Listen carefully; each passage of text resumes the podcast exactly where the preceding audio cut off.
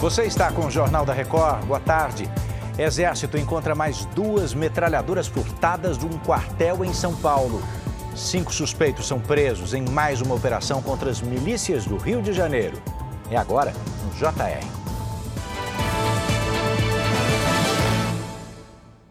Oferecimento: Bradesco, Pix pelo WhatsApp com a Bia é fácil.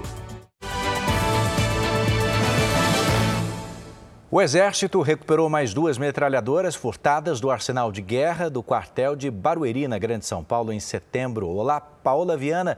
Onde é que essas armas foram localizadas, hein? Olá, Edu. Boa tarde a você, boa tarde a todos. As armas foram encontradas no Rio de Janeiro na madrugada de hoje. Elas estavam embaladas e desmontadas dentro de um carro que tinha as placas clonadas. Além das duas metralhadoras, foi encontrado também um fuzil que vai ter a origem investigada. As metralhadoras vão passar por perícia antes de serem trazidas aqui para São Paulo. Pela manhã, o Exército fez uma operação na Grande São Paulo para tentar encontrar o restante das armas. Segundo as investigações, as armas foram furtadas por militares e negociadas com facções criminosas. Pelo menos seis militares estão sendo investigados. De São Paulo, Paola Viana. A Polícia Federal e o Ministério Público do Rio de Janeiro fizeram hoje mais uma operação contra milicianos que atuam na zona oeste da cidade. A repórter Caroline Silva tem os detalhes. Oi, Caroline. Oi, Edu. Durante a manhã, cinco suspeitos foram presos na ação realizada na comunidade Rio das Pedras, em continuidade à operação de ontem que prendeu dois milicianos, pai e filho, suspeitos de comandar a milícia na região, além de dois policiais militares da Ativa e um militar da Reserva do Exército. Hoje, cerca de 80 policiais federais saíram às ruas para cumprir 13 mandados de prisão preventiva e 15 de busca e apreensão na capital fluminense e nos municípios de Saquarema e Angra dos Reis. A investigação teve início há dois anos, quando um dos responsáveis pela contabilidade da milícia foi preso. Até agora, 17 integrantes do grupo já foram denunciados pelo Ministério Público. Do Rio de Janeiro, Caroline Silva. A Polícia Rodoviária Federal apreendeu hoje meia tonelada de cocaína na Regis Bittencourt, no trecho do município de Registro, em São Paulo. Essa droga estava debaixo da cama e também no compartimento de ferramentas desse caminhão, com placas de Joinville, Santa Catarina. Caminhão dirigido por um homem de 41 anos. No momento da abordagem, não tinha carga nenhuma no veículo, além da droga, né? O motorista foi preso em flagrante por tráfico de entorpecentes. O governo brasileiro resgatou hoje 33 brasileiros que estavam na Cisjordânia. A repórter Vanessa Lima tem os detalhes. Oi, Vanessa.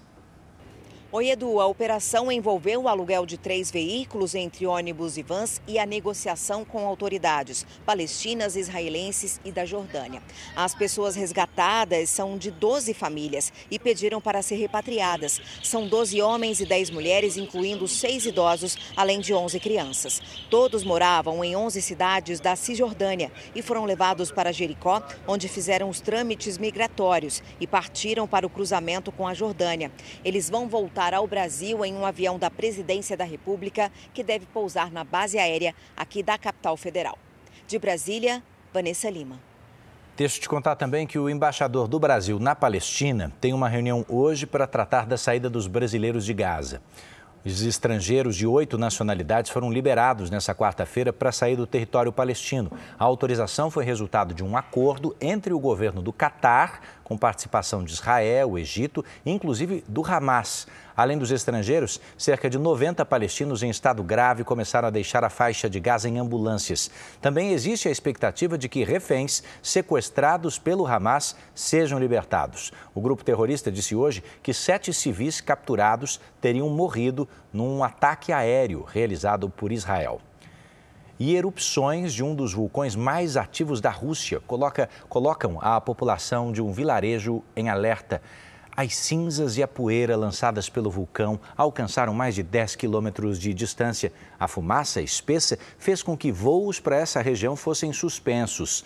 Algumas escolas foram fechadas e os moradores receberam ordens de ficar em casa. Bonito, mas perigoso, né? Tá chegando ao fim mais essa edição. Muito obrigado por sua companhia. Ouça o nosso JR 24 horas aí na sua plataforma de áudio. Mais informações no r7.com e nas redes sociais do Jornal da Record. Bora para a próxima.